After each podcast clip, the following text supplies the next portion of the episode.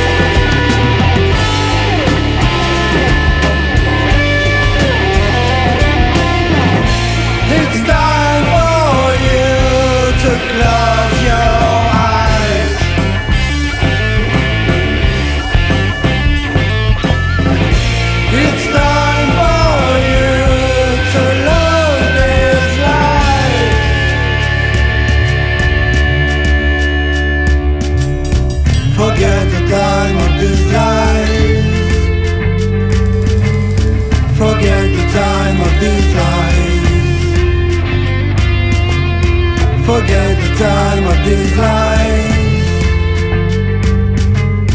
Forget the time